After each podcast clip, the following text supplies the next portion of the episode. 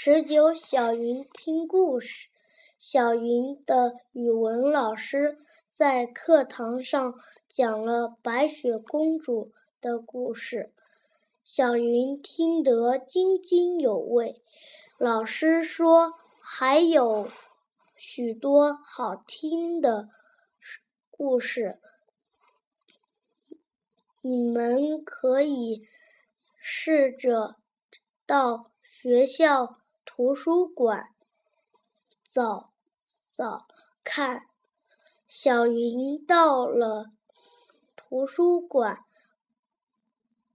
不不但不但找到了白雪公主，还找到了小人国和大人国，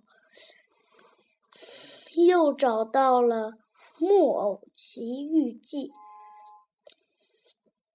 于是，高高兴兴的借回家看。